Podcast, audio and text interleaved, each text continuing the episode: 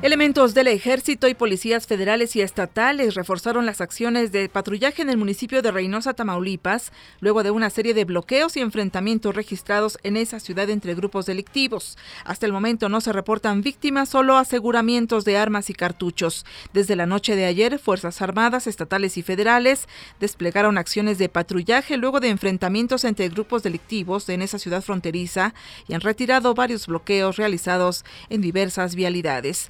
Aquí en la Ciudad de México, la policía detuvo en flagrancia a cuatro personas por el robo de neumáticos en la colonia Condesa de la delegación Cuauhtémoc. Vecinos señalan que es la cuarta vez que delincuentes rompen las cerraduras de un estacionamiento donde se encontraron varias autopartes robadas. Sin embargo, en esta ocasión los policías reaccionaron en menos de dos minutos para llegar al punto.